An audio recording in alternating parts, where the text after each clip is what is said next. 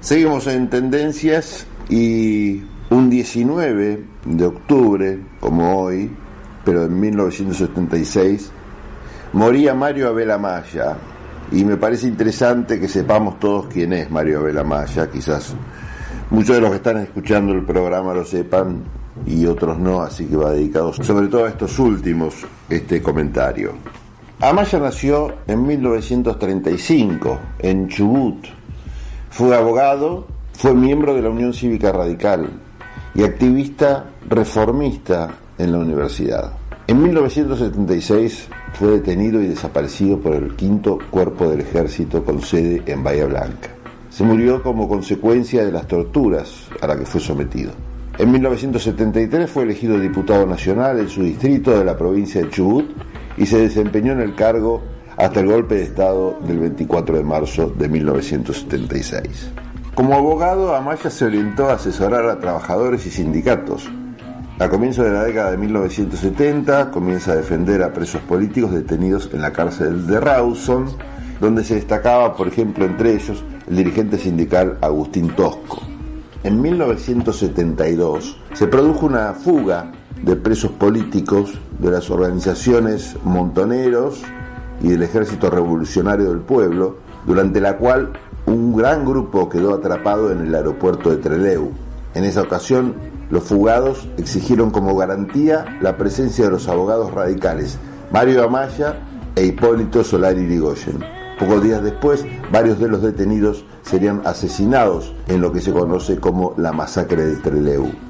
Poco después, Amaya fue detenido por la dictadura que gobernaba en ese momento. Desde su origen, Amaya adhirió al movimiento de renovación y cambio, al movimiento aquel de renovación juvenil de la Unión Cívica Radical que lideraba Raúl Alfonsín, enfrentado a la línea que dominaba el radicalismo encabezada por Ricardo Balbín, cuyos integrantes eran en su mayoría fundadores y principales figuras de la Unión Cívica Radical del Pueblo. En 1973 se presentó en su provincia como candidato a diputado nacional, ganando y asumiendo el 25 de mayo. Como diputado se distinguió en el ejercicio de su mandato por la defensa de las libertades públicas, de las causas populares y de los derechos humanos. Raúl Alfonsín fue la última persona que vio con vida a Amaya. Según algunos testimonios de Hipólito Solari y Ligoyen, los últimos días, en prisión, Amaya fue brutalmente torturado. Tenía la cabeza partida, dijo, estaba morado por los golpes y hablaba con dificultad. También recalcó que hasta le habían quitado el inhalador y los medicamentos con los que combatía su asma. Raúl Alfonsín fue también quien recogió el cuerpo de Amaya, destrozado por la tortura, luego de su muerte unos días más tarde. Fue un 19 de octubre de 1976, cuando Amaya tenía 41 años. El expresidente radical organizó ese día un velatorio casi clandestino en Mataderos y acompañó sus restos a Treleu, donde fue enterrado. Y el periodista y amigo Jaime Rosenberg hizo hace unos años un libro muy recomendable para quien quiera conocer más sobre Mario Abel Amaya, que se llama justamente Amaya entre Tosco y Alfonsín.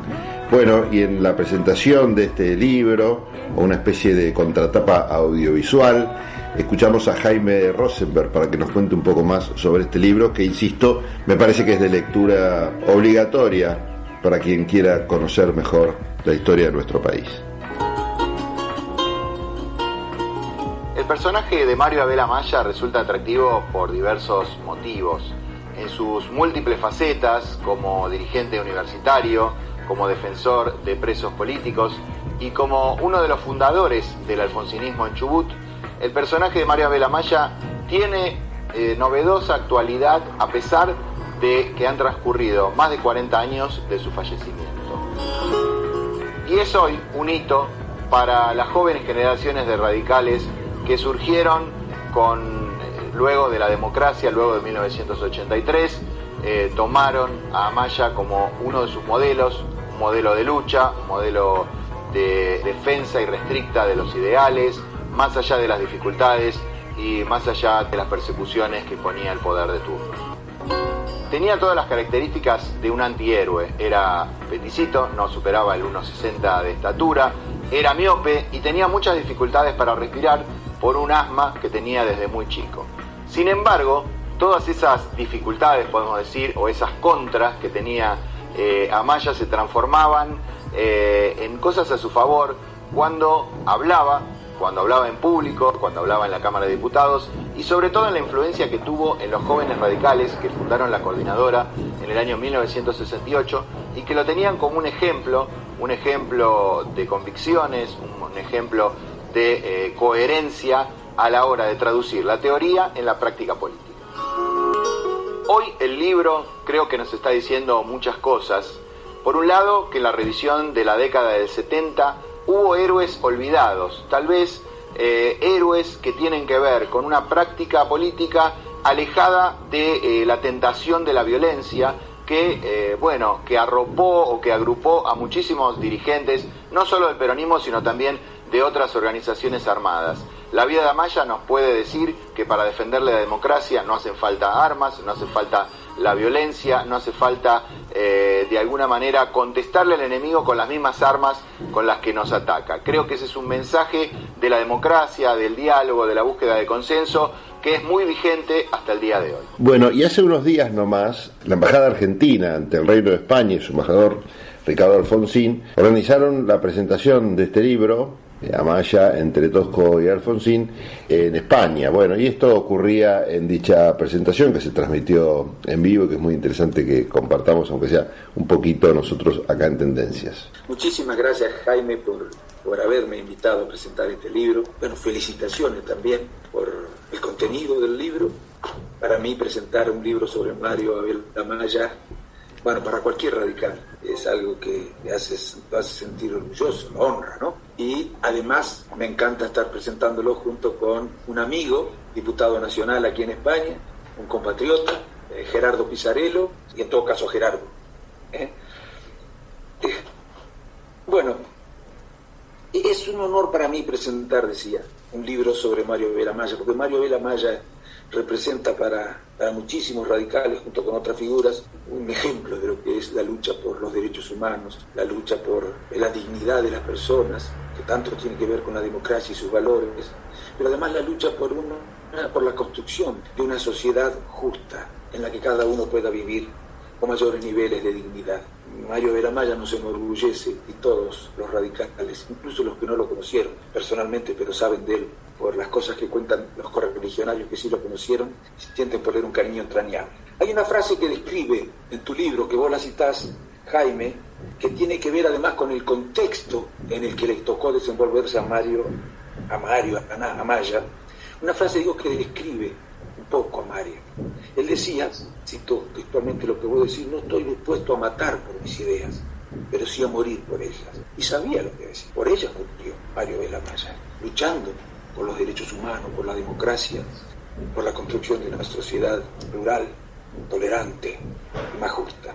No era difícil en aquellos tiempos, era más que posible, era probable en aquellos tiempos que la lucha por la dignidad del hombre llevara a la muerte. Lo sabían Mario Amaya y lo sabía Gerardo Pizarro. Sabían que lo que estaban haciendo era probable que los, que los causara la muerte. Y sin embargo, siguieron haciendo.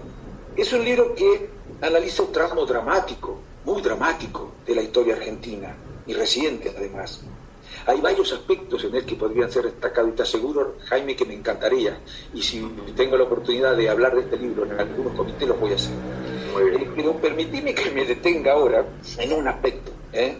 y de la manera más breve posible, de entre los varios que podría destacar. Este libro, digo yo, es un ejercicio de memoria, es un ejercicio de memoria colectiva, de esos años de plomo, esos años que no tenemos derecho a olvidar, no tenemos derecho a olvidar.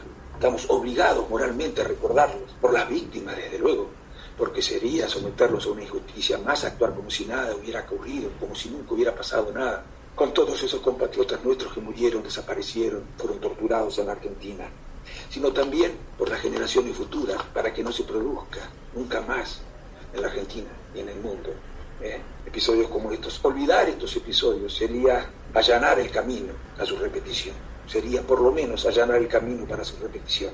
Ahora, permítame contestar un poco algunas cosas que yo eh, he oído eh, que se dicen respecto de los que reclaman ¿no? Que, se hagan ejercicios de memoria colectiva frente a episodios de esta naturaleza, acontecimientos de esta naturaleza como los que nosotros vivimos en la Argentina. Permítanme que diga algunas cosas. Ejercer la memoria. Y tu libro es un libro de ejercicio de memoria que da prueba de lo que voy a decir. No es como dicen algo, andar con los ojos en la nuca, por la vida, caminando con los ojos en la nuca. La memoria sí, desde luego, es una cosa del pasado, pero no es solo una cosa del pasado la memoria también, y muy especialmente, una cosa del presente. Y por supuesto, y también muy especialmente del futuro. La memoria tampoco es venganza, ni rencor, como dicen otros. Tal vez porque no son capaces de mirar hacia atrás sin que los dominen sentimientos de esta naturaleza.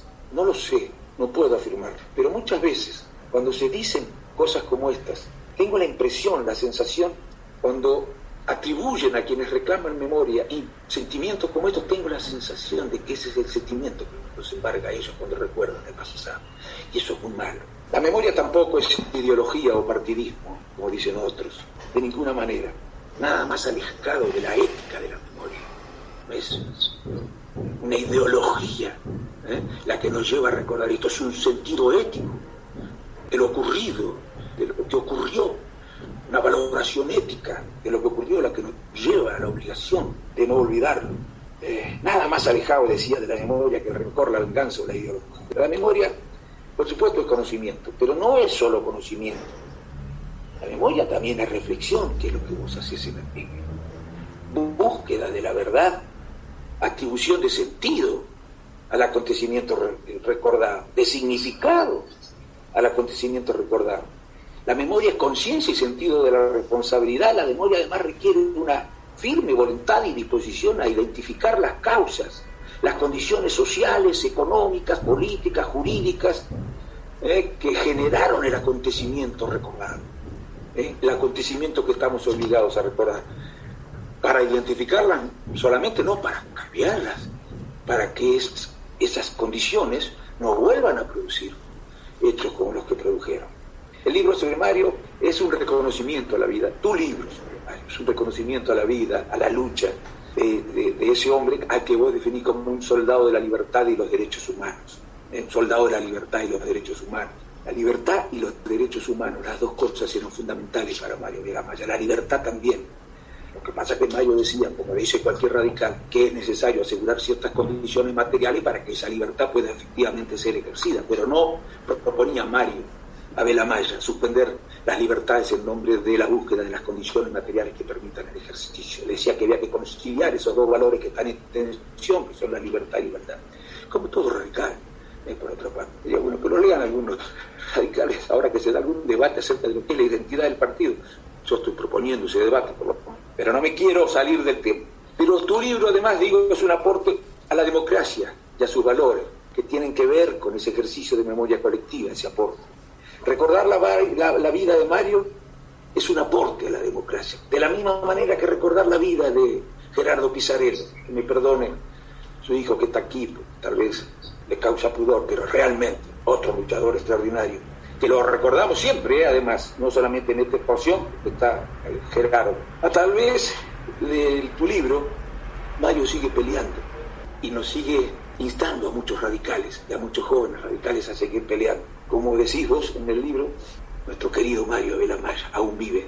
Eso para nosotros es muy importante. Muchas gracias. Bueno, y escuchamos ahora las palabras del diputado español como cierre de este homenaje a Mario Abel Amaya en el marco de esta presentación del libro de Jaime Rosenberg, Mario Abel Amaya entre Tosco y Alfonsín en una charla que se hizo hace pocos días, el 6 de octubre, en Zoom, organizado por la Embajada Argentina ante el Reino de España. Entonces escuchamos a Gerardo Pizarello, quien es diputado español de origen argentino, como ustedes van a poder escuchar, y a quien también recomiendo escuchar ahora muy atentamente. Escuchemos lo que decía.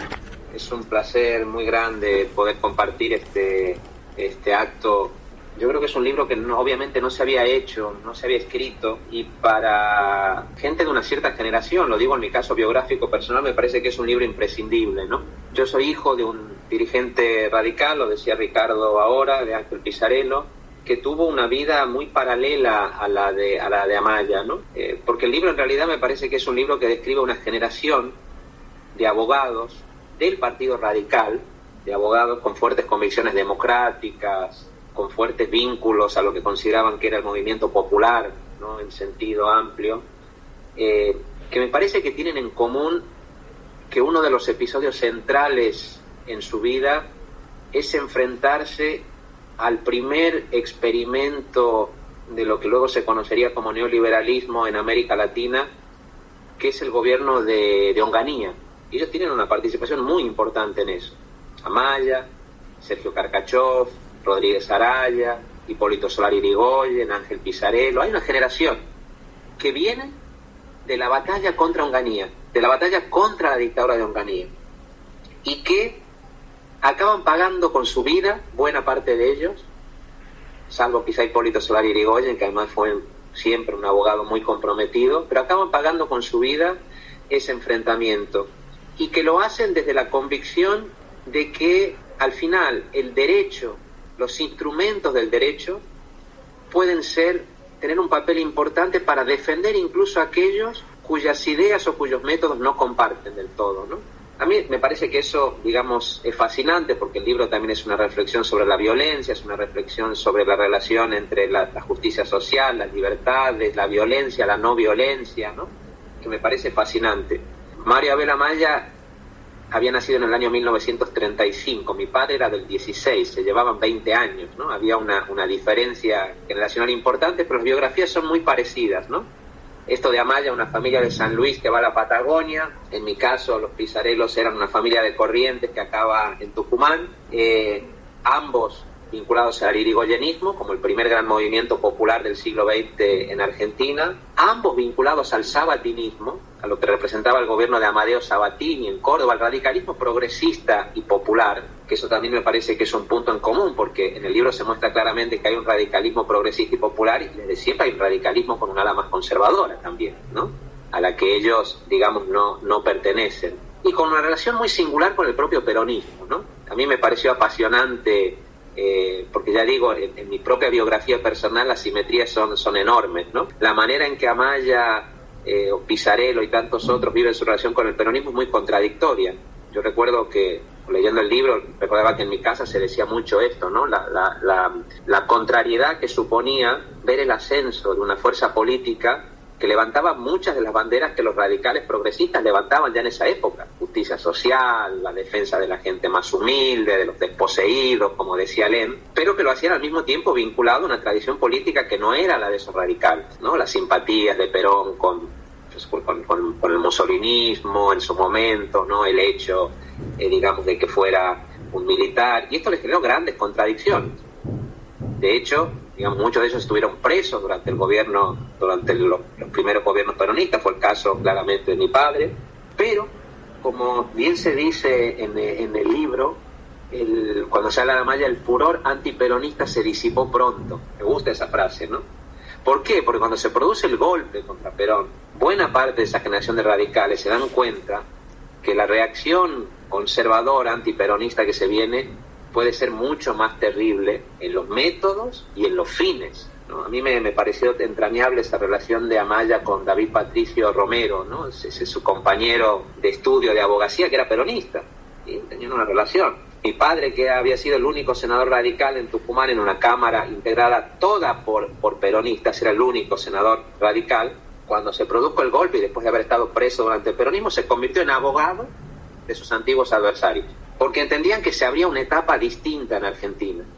Y yo creo que esa etapa acabó, digamos, consolidándose con lo que fue el que por eso digo, es el primer experimento neoliberal de América Latina. A veces se habla del golpe de Estado de Pinochet contra Allende, pero esto pasa en Argentina eh, ya en los 60, la noche de los bastones largos, los cierres de los ingenios, etcétera, etcétera. Y esa generación, ya a esa altura, forma parte de un espacio político común, con discrepancias, pero los que hay, peronistas combativos, como se decía en esa época, radicales progresistas, socialistas, hay toda una creación de gente democrática que ve que lo que se viene no es aceptable. Y puede haber, sí, y hay diferencias en, los métodos, ¿no?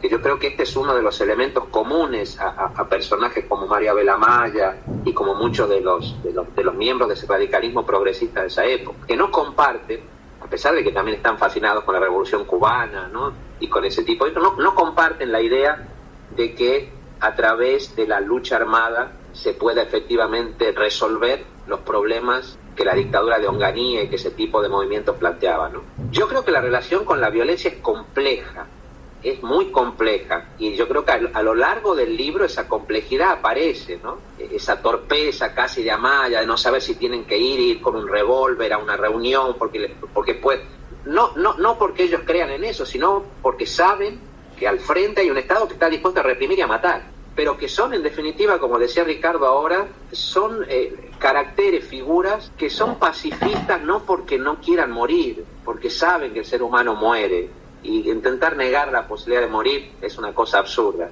pero que no quieren matar, que no quieren matar. Y que les parece que es posible desde una perspectiva democrática, progresista, hacer todo lo posible para que no haya que matar. Ahora bien, en ese camino, bueno, se convierten en abogados defensores de jóvenes eh, que sí creían que la lucha armada podía ser un camino, pero que eso, que para ellos era un gran error, no justificaba que esos jóvenes puedan ser secuestrados, torturados, asesinados de manera vil, sin ningún tipo de juicio. Y por eso Amaya y mi padre, yo lo digo porque eh, es increíble, Jaime, como a medida que leí el libro, decía que mi padre estuvo, estuvo en Trelew, estuvo en Rawson también, en la misma época en que estuvo Amaya.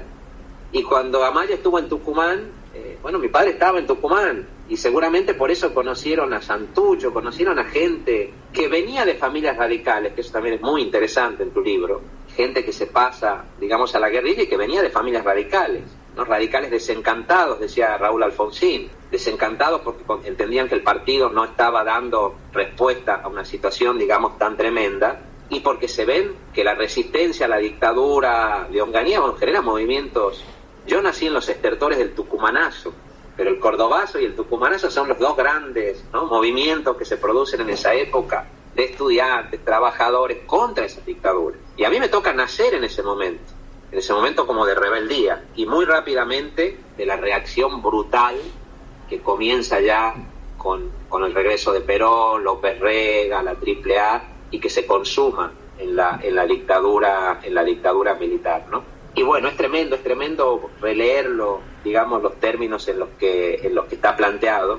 Y es tremendo leer la valentía, el coraje de esos hombres que saben que van a morir y que sin embargo no quieren irse, porque Amaya tiene la posibilidad de salir del país y no quiere salir del país. A mí me impresionó cuando leía eso. Yo cuando mi padre tuvo la misma posibilidad, yo tenía cinco años y mi madre siempre me explicaba que mi padre se paseaba por delante de la escuela a la que yo iba. Una generación que sabía que podía ir a la muerte. No querían matar, pero sabían que podía ser que, había, que hubiera que dar la vida precisamente por sus ideales. ¿no? Y el libro eso lo refleja, lo refleja muy bien, con una, gran, con una gran complejidad, las relaciones que ellos tenían con gente de otras fuerzas políticas, que yo creo que existía esa especie de camaradería con gente con la que no tenías que estar de acuerdo, digamos, en todo, pero que sentías que había un mínimo elemento democrático de resistencia a lo que era, eh, digamos, un movimiento reaccionario muy peligroso. Y bueno, y a mí me parece que eso es muy, es muy importante porque desgraciadamente tiene una cierta actualidad. Yo cuando escucho que, por decir algo, que Bolsonaro, el presidente de Brasil, celebra abiertamente el golpe de Estado contra Joao Goulart de 1964 y celebra la tortura y celebra... Bueno, eso es como si en Argentina alguien apareciera y celebrara el golpe de Onganía ya en el 66 y entroncara con el golpe de las juntas en 1976, ¿no?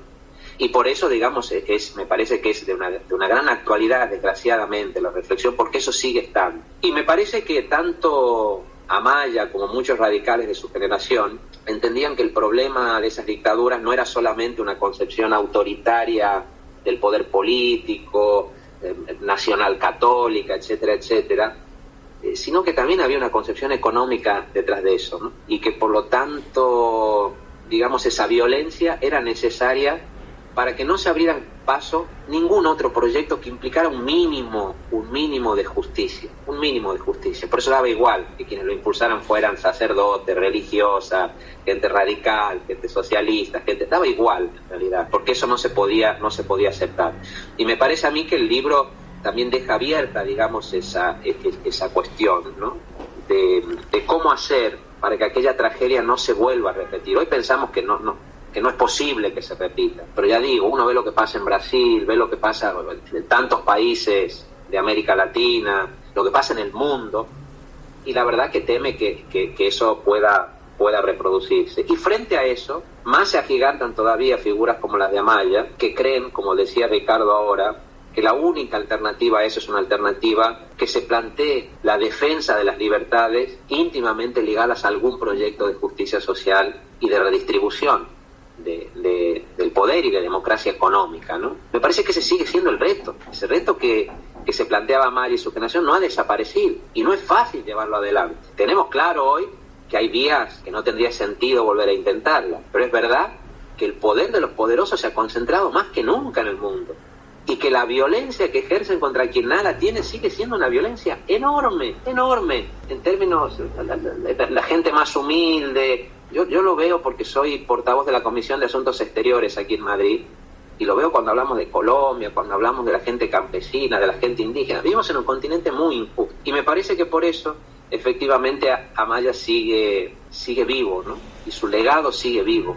Y el legado de una vía propia, que fue esa vía que entendía que para conquistar la justicia social no había que prescindir de las libertades básicas, de la creencia en que el Estado de Derecho es una cosa útil, que el poder sin límites nunca es bueno, aunque sea el poder de los propios, siempre tiene que tener algún tipo de control. Eso lo hemos aprendido en las familias radicales y me parece que eso sigue teniendo también, digamos, eh, que sigue teniendo vigencia ahora, ¿no? Eh, así que bueno, yo la verdad te felicito muchísimo por el libro, es un libro que a mí me ha, me ha sacudido emocionalmente, me ha hecho entender muchas cosas de otra historia que merece conocerse porque ahí nos jugamos el que, bueno, vayamos hacia tiempos que pueden ser oscuros y de retroceso o por el contrario eh, se abran, como decía el presidente de ese país hermano, las grandes alamedas por las que puedan pasar mujeres y hombres libres.